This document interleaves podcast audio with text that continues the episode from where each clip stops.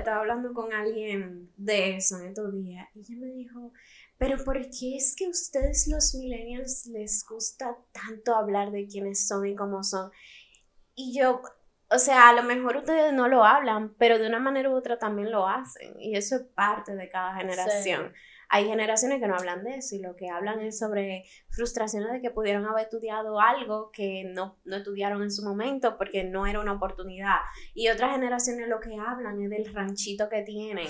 Y otra, o sea, todo el mundo habla de o, trata temas de algo. Y la generación millennial se preocupa por salud mental, progresar. Es que yo siento que los millennials rompieron como una barrera muy importante. Entonces tienen que hablar de eso porque como generación Z, porque ya me lo tengo que poner de este lado, hay que agradecerle mucho a los millennials. Porque gracias a los millennials, hoy en día, la generación Z puede hacer muchas cosas que si hubiesen nacido. Lo dijo ella. Si no hubiesen nacido los millennials, eh, nosotros no tuviéramos ni salud mental, porque no, no podríamos todavía hablar de eso. No pudiéramos hablar openly de sexuality. Oh. No podríamos haber eh, identificado con nada. O sea, hay cosas que tenemos que agradecerle a ellos. Que, por ejemplo, eh, si me pongo del otro lado ahora, los millennials también tienen que darle su pena a la generación Z. La generación Z quiere traer muchas cosas para atrás que nosotros ya superamos. Sí. Hoy, hoy lo estaba viendo en alguien que estaba utilizando los pantalones por aquí, por, por, por debajo de No queremos low cut jeans. No lo queremos. Eso, mira, eso fue una destrucción total a mí me Duele, a mí me duele. A mí me duele. Yo soy mom jeans. Yo amo los mom jeans. Sí. Los high waisted jeans. Yo peleo por mis high waisted jeans. Cuando yo voy a una tienda, no sé si a ti te pasa, porque yo soy generación Z, lamentablemente, en este aspecto. Pero yo no encuentro qué ponerme. No, yo te entiendo. Yo te entiendo porque ya yo no puedo comprar en tienda. Yo compro online. No hay forma. Yo no encuentro qué ponerme. Todas son falditas cortitas o si no, crop chiquitico. Y que si yo, ¿qué entonces los jeans por aquí abajo? O todo roto. O, y yo, mi amor, pero búscame algo con ropa. La ropa, queremos ropa. Yo quiero ponerme algo y cubrirme. quiero cubrirme. Por favor. Y, hey, yo soy pro, pónganse lo que ustedes quieran. Pero mis hijos, déjenle algo a la gente que no ha llegado ahí. Porque. que no tenemos 30. O sea, mis jeans yo lo tengo que pedir por internet. Yo te entiendo. Yo dejé de comprar jeans en tienda desde hace como 5 años ya. Bueno, no y encuentro. Eso y lo que. O sea, yo siento que las tiendas ahora vienen como por departamento. Está el Eat Girl Aesthetic. Después está el, el 2K, qué sé yo qué, aesthetic. Después está el rich aesthetic. ¿Qué significa aesthetic? O sea, ¿qué es eso? Mira, ¿cómo se come? Te traduzco. Me desayuno. El aesthetic es estético. O sea, el aesthetic, la traducción es estético en español. Sí, es en serio, yo lo googleé esto. De verdad, aesthetic en español significa estético. Entonces, ¿qué, ¿cómo lo están utilizando ahora?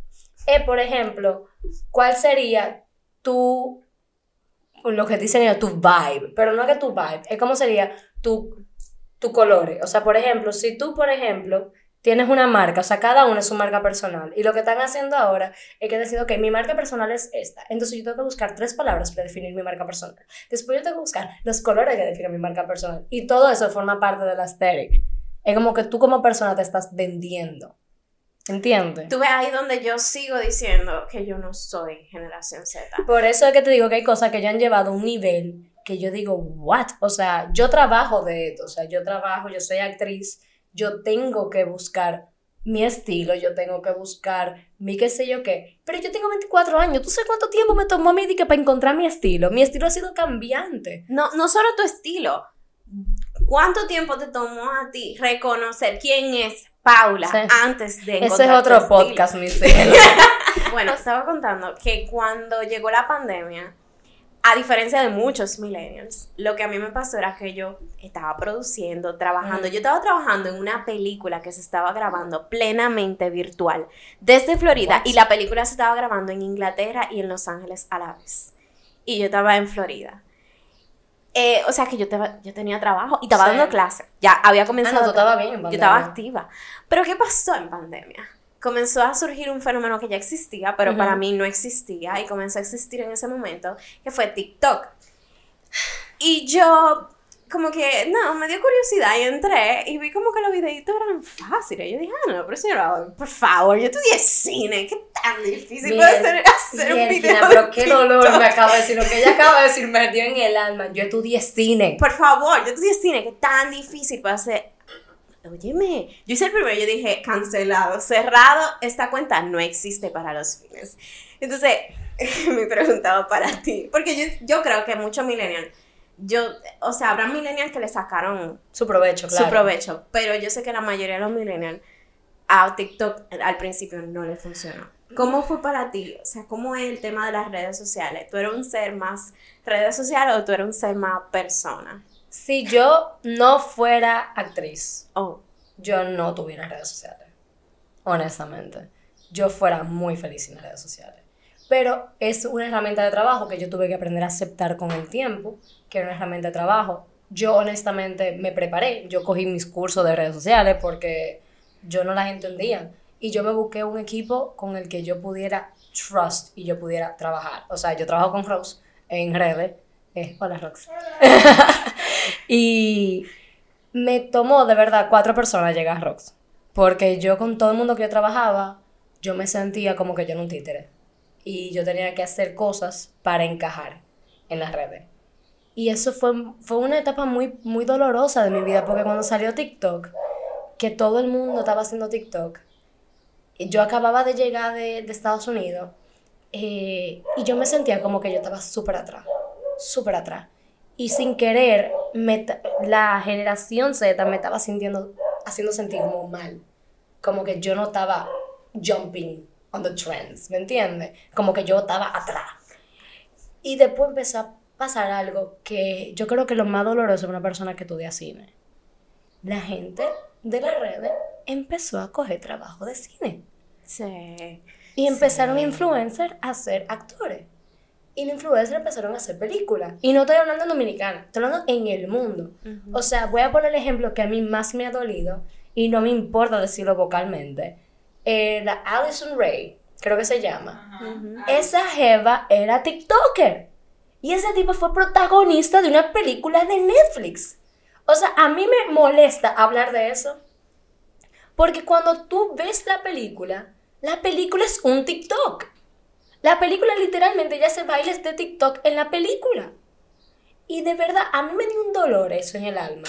Pero un dolor porque yo dije, tú sabes la cantidad de gente que se pasa la vida esperando por una oportunidad y se fajan y son meseras. Y vino esta tipa, no estoy dándole su, dando su mérito. Sí, baila muy bonito. Sí, trabajó su marketing muy bien. Pero wow, man, ¿tú sabes cuánto actores le dolió eso? Fue un remake de la película She's All That de los 90. Era His All That. Ah, sí, sí, sí, sí. Y fue tan malo el vi, review no la- no la que ella se tuvo que retirar. Después fue tan malo el review que tuvo que tomar un social media break. Y yo me sentí súper mal porque la gente le da con el cubo del agua. Claro, eso es lo peor de las redes. Eso es lo peor. Entonces, yo pensé en esto los otros días y creo que lo hablé con, con Rox. ¿Qué me pasa con las redes? Que las redes se volvieron un punto, which is amazing, donde todo el mundo tiene una opinión válida y todo el mundo tiene el derecho a hablar y decir lo que quiera y está súper bien. Pero, si pudiéramos un experimento social donde tú tuvieras que pagar por cada comentario que tú pones, ¿cuánto comentario positivo habría y cuánto negativo? O sea, se ha vuelto un, un lugar donde la gente entra a, critiza- a, criti- a criticar al otro. Ujú. Y es como que ese no fue el punto de las redes. Ujú. El punto de las redes was to have fun. Y ahora las redes son como para mercadearse y para posicionarse. Y si tú no estás en las redes, tú estás atrás. Claro. Yo tengo TikTok y te juro que no lo uso. Rock sabe, yo no lo uso. Yo no lo uso porque yo no lo entiendo. Yo no lo entiendo. Dicen que Instagram es el de los millennials y que TikTok es el de generación Z. Que yo no entiendo por qué. No creo. Yo creo que. eh, yo creo I don't have Facebook. That was too much for me. Facebook es de la generación X, definitivamente. Eh, Facebook es generación Mi mamá X. tiene Y, y Twitter es de la generación boomers, de los Ah, baby sí. boomers. Eh, pero eh, sí, es verdad, Instagram es de los millennials, porque los millennials somos más visuales, somos Yo soy más visual. expresivos. Ahora, yo crecí con High Five, señores. Yo crecí con Ahí te salió el millennial. Ah, no, yo sé, yo lo sé. Por eso es que digo plenamente que yo, soy. yo creo que yo empecé con. Messenger, en verdad. Es- Oye, Dios mío. O sea, yo empecé más, más tarde. Eh, Messenger, Messenger para mí era mi hora de la tarde para Bueno, tú yo sabes que yo extraño el de. mm, Ay, Dios, ¿cómo se llama? Vine. Oh, Vine was the best. Ellos, eh, ustedes Sí, no, no, no. TikTok vino a copiar a Vine. Totalmente. Pero Vine era mejor que TikTok. Totalmente. Mil veces mejor. Kylie Jenner era la king of Vines. Kylie. Ajá. O sea, yo me quedé en King Kylie. Yo soy esa generación. King a Kylie, de verdad, yo no sé quién es ella. Yo era King Kylie cuando ella se ponía su bandana y su boca hasta Ujú. aquí. Y todo el mundo andaba de que sí, King Kylie. Ese era, ese era mi, mi límite. No, yo, yo crecí con High Five. Y High Five era un espacio así, como tú dices, Sí. de nosotros crear. Por eso es que Sí. Instagram es muy millennial. Porque en High Five tú subías estos, estos collages con estos Sí. colores y este, este blanco y negro, pero una letra como Y media. Tumblr también era chulo. Ay, Tumblr era de chulo. Tumblr, que era como el lado emo de todo, Todo el el mundo. mundo Todo el mundo lado un lado. dark. Por favor, que nadie me Yo tuve un Avril no. Lavigne. Todo el mundo, todo el mundo tuvo ese lado que nada más escuchaba a Avril Lavigne cuando alguien le robió el corazón. Y se pintaba las uñas de negro. Sí, no, por favor, todo. Y los rayitos falsos. Entonces, Señores, era una, era una etapa. Claro, y entonces después tú pasas a Facebook y en Facebook, en estos días yo leí un comentario que yo puse en Facebook cuando tenía Wow, como 14, gracias a Dios 15 desa- años. desapareció eso de mi vida. No, chica, pero eran unos comentarios bien fuertes, Sí, donde sí, yo sí. digo, yo tú, necesitaba tu terapia. relación ahí. Totalmente, chicos, tengo una relación conmigo misma. Ay, Ay, era triste. Y todas las fotos eran de que así. ah, Con, sí, la, con aquella pollina. Yo tuve esa pollina, soy, soy culpable. A mí me gustaba Instagram antes, cuando tú subías esas fotos de que coffee y ya. ¿Me Sí. entiendes? Incluso como que ahora eh, eh, es demasiada presión. Para mí, no sé, para mí es demasiada presión. Y yo lo digo porque yo soy una persona muy OCD y yo soy una persona muy visual. Entonces, yo soy la persona que tengo que organizar cómo se ven las cosas. Sin, a mí un feed desorganizado me estresa. Yo te entiendo, Por- yo soy porque, pero es porque yo soy visual, o sea, y tuve mi Pinterest y mi Pinterest está organizado hasta por colores, o sea, Te enseño mi closet. No, te voy a enseñar mi, mi despensa. bueno, la despensa también especias, como que yo soy muy, muy visual. Ella y yo podemos ser besties. Entonces, con el, con el Instagram me pasó eso, que se volvió para mí como, it's a job. O sea, yo me siento organizado, yo le digo, Rox, no podemos subir esto hoy porque no pega. Tiene que, si no pega en el feed, it's not going. O sea, yo soy muy en eso. Y me costó mucho, eh, también, te digo, es que me, me sentí como un poco bulliada, yo creo, que por la generación Z en un momento. A mí me, yo soy actriz. Yo estoy hablando contigo aquí felizmente, hay una cámara, and I'm okay with that ponme una cámara aquí, donde yo tengo que hablar así con el teléfono. Señor, me vuelvo un 8. Me vuelvo un 8 como que no sé hablar, como que... Porque hay un nivel de perfeccionismo tan grande que si yo cometo una falta ortográfica, yo lo borro y lo vuelvo a subir. O sea, como que it shouldn't be like that. Wow, tú acabas de poner el ejemplo perfecto de cómo el millennial y la generación Z en ti viven mezclados. Sí, porque tú estás hablando de las redes sociales, mi Instagram, tuve mi Instagram y mi Instagram es de mis viajes, comida Sí, que me sí. gusta, o sea, yo, a mí me da igual, eso de, de- de yo estar organizándolo Bueno, que también para mí es un trabajo. Por También. eso es diferente. también.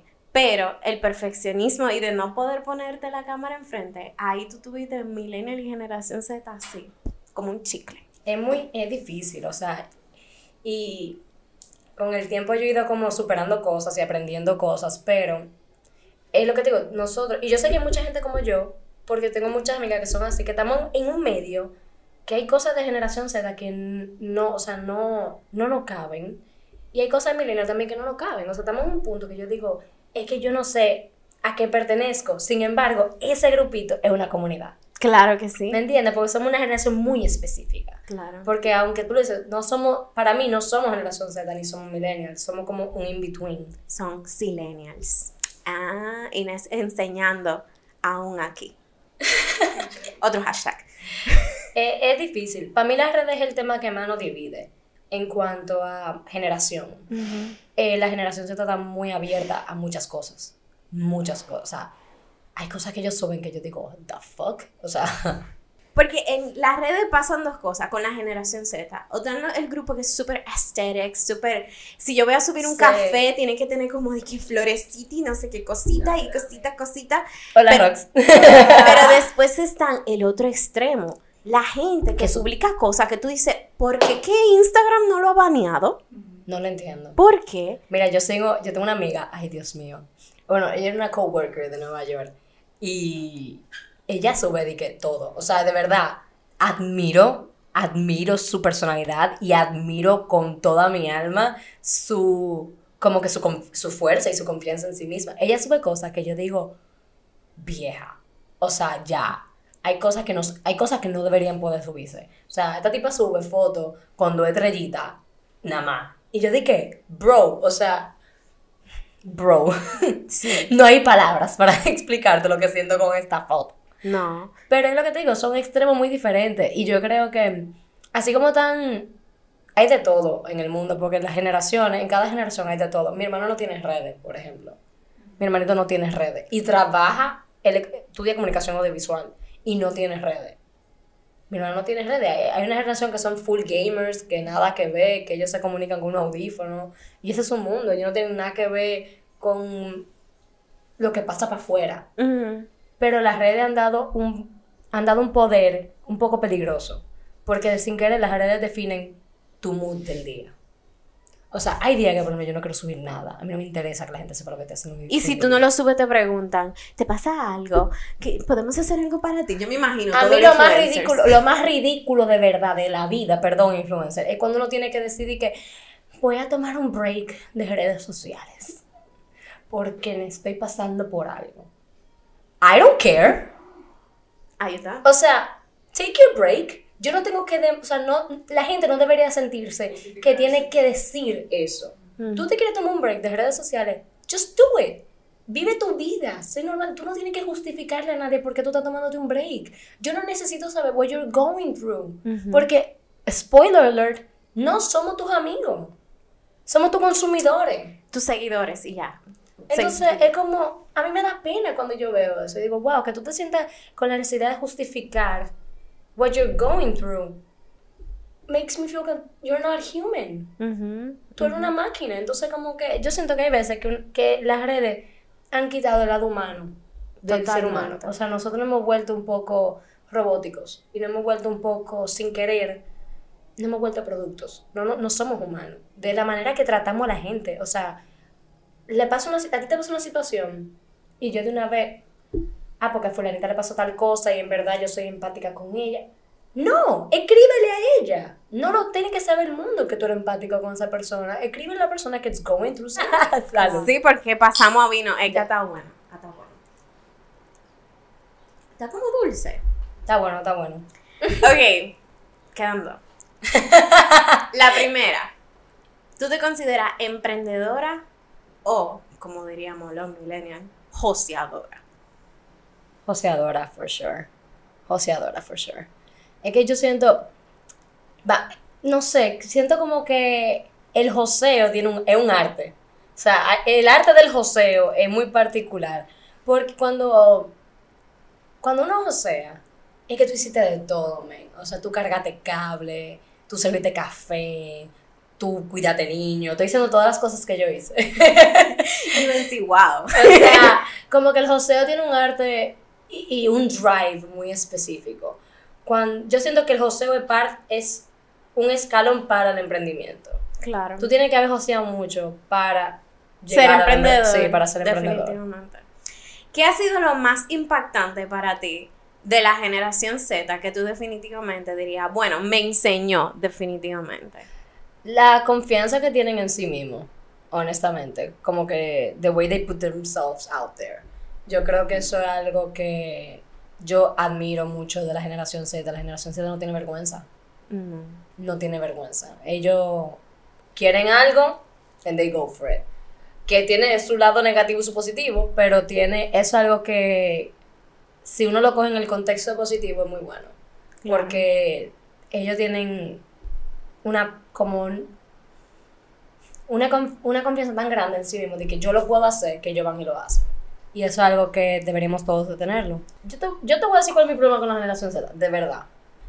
I think they're entitled. Yo creo que ellos se creen merecedores de todo. Eso es lo único. Y porque lo digo porque yo tengo un hermano. O sea, siento que una cosa es sí, tú tienes mucha confianza, dale para allá, sigue tu sueño, rompe brazos, haz lo que tú quieras, pero no te creas que tú te lo mereces. You gotta work for it. Y yo creo que ellos, no todos, obviamente, porque no estamos generalizando, pero mucha gente de la generación Z entiende que todo tiene que ser handed to them, todo se lo tienen que dar. Ah, yo voy a abrir un café, todo el mundo tiene que ir. No, no me tiene que gustar tu manera de ser, no me tiene, o sea, no tengo que, ¿por qué tú tienes que ser como tan entitled? Sí. Y como que todo lo de ellos es como que sin trabajar. Todo lo de es como que, ah, it's gonna happen. No, no es así. You gotta, eh, eso es lo que te digo de la diferencia del joseo. Como que hay que trabajar para tú, para tú llegar a hacer algo y a ser alguien. Y tú tienes que caerte en el proceso. Y ellos e, eso es lo único que yo siento que ellos tienen, que son muy entitled. Definitivamente yo siento, siento que la generación Z nos ha enseñado mucho, pero algo que sí me choca y no me deja de chocar con la generación Z es el tema de cómo han cambiado. No es, ya no estamos hablando de un grupo demográfico, estamos hablando de un área casi a la que tú perteneces. Y ahí vienen todo el tema, nada en contra, igual, nada en contra, porque igual que tú, que lo dijiste ahorita, fuera de cámara, yo respeto totalmente a la comunidad LGBT. Cuplos. Sí, porque le agregaron todo al final, entonces hay que poner. Sí, pero es confuso. Sí. Cuando alguien me trata de explicar, no, porque yo soy, ahorita lo dije, trans, pero soy no binario, pero me gustan las mujeres, pero soy, tengo un personaje drag. Yo creo que se le ha ido un poco de la mano, porque la idea, o pienso yo que la idea era no encasillarse. Exacto. Sin embargo, te han encasillado. Porque si tú perteneces a la comunidad, tú tienes que pertenecer a un algo en específico. O sea, sí, yo soy de la comunidad, pero yo soy tal cosa, pero me gusta tal cosa y, y me llevo con tal pronombre. Los entonces- pronombres. Ay, los Pero pronombres. entonces el punto era como que no me encasillaron, entonces no entiendo. Los pronombres. Realmente, es algo que no entiendo. alguien me dijo, una amiga mía que es puertorriqueña me dijo, no, porque los pronombres en inglés son más fáciles, porque solamente they. Y yo, no, No, no, no, en español es más fácil. Ella. Para mí es más fácil el famoso ella Sí. que, que los pronombres en inglés. Yo, I barely speak English y tú me estás mí que cambie los pronombres. Es como que es muy complicado. Pero digo, siento que es algo que han llevado a un punto que se le está yendo de la mano. Totalmente. Porque yo entiendo lo que quieren hacer, pero al mismo tiempo tú no puedes pretender, volvemos con el entitled, tú no puedes pretender que cambiar una lengua que tiene años antes de ti. Tú Y tú no puedes pretender que tal vez yo, tal vez tú, que no nos llevamos tantos años, pero ¿cómo tú puedes pretender? Mi abuelo tiene 91 años, por ejemplo. Mi y mi abuelo es muy moderno para tener 91 años. O sea, ese hombre se vivió hasta la Primera Guerra Mundial. Todo, o sea, todo. Yo, a mí me da pena. Yo a veces le digo, él, cuando vivimos la pandemia, él me dijo, yo nunca pensé que yo iba a ver tantas cosas. Y me partió el corazón, porque mi abuelo tiene 91 años. O sea, ¿cómo tú puedes ir a donde mi abuelo y decirle, no, yo soy ella? Viejo, o sea, tú estás pidiendo demasiado de una persona de 90 años. Sí. Como que, maybe take it down a notch. Sí. Again, te respeto, entiendo tu idea, pero siento que se le está yendo de las manos. Y empezar a, a, a enseñarle eso a unos a niños pequeños es como que lo hace un poco más confuso. Porque el niño pequeño se va a encontrar con de todo en la vida, con profesores tradicionales, con profesores abiertos, con profesores generación Z, que van a ser profesores. Sí. Pero tú no puedes cambiar la historia en un día. No es tan fácil. Que es lo mismo, por eso, por eso que te digo que son entitled. Es como que ellos demandan que tiene que ser así. No, tú no puedes venir a cambiar años de historia before you. Claro. Tú no eres Dios No. para decir, no, ahora las cosas van a ser así. Y ellos, ellos se sienten todavía que ellos pueden cambiar las cosas, pero son poquito a poquito. Los millennials duraron años para lograr eso. Tú no puedes querer cambiarlo en un día. O sea, ¿me entiendes? Pasamos mucha. Y eso, ese es uno de los principales puntos de este podcast, de por qué existe este podcast. A nosotros nos dicen los frustrados, pero no es que, no es que estamos frustrados, es que realmente pasamos lucha, loco, pasamos Claro. lucha para llegar a donde estamos. Y, óyeme, así como ellos están súper orgullosos de cómo logran las cosas así, nosotros estamos súper orgullosos de dónde hemos llegado con toda la lucha que hemos pasado. Claro. Y nada. Pero eso es, la- eso es lo que digo, que es la generación, cada generación tiene su, sus altas y sus bajas. Y cada generación va a tener sus frustraciones. Mm. Porque tal vez ahora mismo la generación Z está pasando por sus frustraciones de que no, no, me, no me entienden, me encasillan, me qué sé yo Ujú. qué. Y la próxima generación va a tener su, su problema también. Pero eso es parte de crecer. O sea, ahora mismo nuestros padres tuvieron sus, sus frustraciones que pasaron a nosotros. Y nosotros vamos a tener frustraciones que van a pasar a nuestros hijos. ¿Me entiendes? Aunque lo evitemos. porque es parte de la vida. Y yo siento que ahora mismo eh, todos quieren darle una justificación y todos quieren ponerle un nombre. Y hay veces que las cosas no tienen nombre, como que tienen, tienen que dejar que se desarrollen por sí solas. Claro. Ahora, yo te tengo una pregunta a ti, así como que super Ay, podcast. oh my. God, oh my God. Ok, Es una pregunta que me, me gusta hacer a la gente cuando hablamos de generaciones porque me parece muy interesante. Si tú no fueras millennial, Wow, yo te iba a preguntar eso para cerrar. yo te iba a preguntar eso, pero ok, I'm gonna accept it. ¿qué generación tú quisieras ser? De una manera u otra, yo quisiera ser baby boomer. That's an amazing generation. Porque fue una generación que tuvo, y esto es muy millennial de mi parte, pero tuvo mucho flow. Sí. Como que tú piensas en la ropa, en la música, Sí. en el cine, tú piensas en todo y es como que, Y está, it's coming back, which is amazing. sí, eh, la ropa, yo Sí, utilizo las faldas estilo baby boomer. Sí. Yo escucho música de esa época y yo no sé, veo las películas de esa época y me llenan. Entonces que la música es algo muy interesante en la generación porque mi, yo, mi papá es músico, entonces yo crecí escuchando música de muchas generaciones. O sea, yo eh, crecí escuchando clásico, rock, rock latino, Wow. eh, baladas pop. Yo amo las baladas pop. O sea, para mí, un sin bandera. ¿eh? Y un responsi viejo, no el de ahora. Un responsi mal de amores. Eso era al final. Ay, papá un Chayanne. Ay. Mira, yo lo daba todo por Chayanne. O sea, yo creo que todavía yo lo doy yo todo. lo dejaría todo por ti, Chayanne. O sea, yo era full balada pop de Cortavena. Yo tengo un playlist llamado Cortavena. David Bisbal, Ave María. O sea, todo eso era de que, lo que yo oigo. Y yo oigo la música de mi hermano. Y yo me quedo de que, ¿Qué es eso? ¿qué tú oyes? Y mira que mi hermano es muy culto. Perdón, mi hermano es muy culto. Pues mi hermano oye rock también y toda esa vaina. Pero por ejemplo, mis sobrinas o mis primitas que oyen de que. Ah, ah. Y yo dije, ¿qué es lo que tú oyes? No, ni hablemos de esos grupitos coreanos que es como. Yo dije, ¿qué es lo que tú oyes? y los TikTok Music, ahora que todo el mundo, eso, me- eso es algo muy interesante que yo vi en TikTok, by the way, de que salieron varios, ca- varios cantantes diciendo que la disquera le exige que para tú hacer un, un single o un disco, tú tienes que hacer tanto video promocional en TikTok y la canción, si no se pega en TikTok, it's not gonna be a hit. Y yo me tiré la película de Whitney Houston el otro día. Señores, ¿Tú sabes lo que era pegar un disco antes? Era un number one en la radio. La gente no oye radio. Ahora, si tú no te pegas en Spotify, en Apple Music o en TikTok, En tú- TikTok. o sea, vieja, entrate en Spotify, think que TikTok hits. Ah. Viral hits. Espérate, yo no me lo veo. Te lo juro. Yo te lo digo porque eso es lo que oye mi prima. O sea, y me- exacto. Pero yo no sé qué canta Doja Cat. Yo no entiendo nada de lo que ella dice. Nada entiendo. Y las canciones son, te lo juro, que son de. Y tú. TikTok 2023. There you Mayo 2020. TikTok songs. ¿Qué es eso? TikTok trending en 2020. Señores, ¿cómo hace? TikTok. ¿Qué es eso? O sea, yo, yo a veces entro a mi Spotify y yo tengo mis playlists hechos porque yo soy muy picky con mis canciones. Pero cuando yo oigo de que, que pongo en la radio y paso los- las radios, me gusta escuchar a veces las radios, y yo veo que nada más la misma canción en las tres emisoras. O sea, yo me quedo de que no puede ser. Y son canciones que yo digo, ¿cuál es el mensaje? Porque antes tú escuchabas una canción. O Te sea, rompía el corazón. y tú dices, "Me recordó a lloraba. Mi novio del colegio. O sea, yo, yo escuché una canción ahora de camino para acá de Daniel Lewis, que bellísima.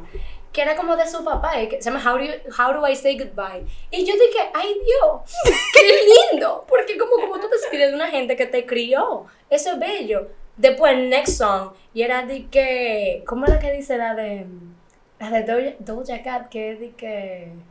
I wanna master, ah, que. ¿Qué, qué cambio de Pero ¿de humor? qué? ¿Cómo fue lo que ella dijo? El- y unos rap que tú dices de qué, ¿cómo fue? ¿Tú entendiste lo que tú dijiste? Porque yo no te entendí. O sea, sí, ahora todo es como que viral hits. Si no es viral, no se oye. qué fuerte. Y yo siento que eso, ahí que tú te das cuenta de la generación full. Ahí es que tú te das cuenta a qué generación tú perteneces. Sí, sí, sí, yo 100%. definitivamente me quedo con mi Chayanne, me quedo con Willy Bueno. Fonsi, me quedo hasta con Yo Daddy llegué, yo llegué hasta Adele. Ay, no, pero Dari, Dari. Dari es Dari. Dari es Dari. Si tú no fueses generación Silenial, porque eso es lo que ella es, ¿qué otra generación tú fueses? Oh, yo fuera boomer, for sure. 100%. Pero es porque es que yo siento que yo hubiese sido una boomer fun. O sea, yo hubiese sido rompe, rompe esquemas en mi baby boomer face, ¿me entiendes? Y yo tengo como que, qué sé yo, yo me llevo muy bien con la gente de esa, de esa generación. Me gusta la música de esa generación, me gustan las películas de esa generación. Claro. Entonces, yo creo que fuera una boomer, 100%. Paola, ahora con el vino, ey.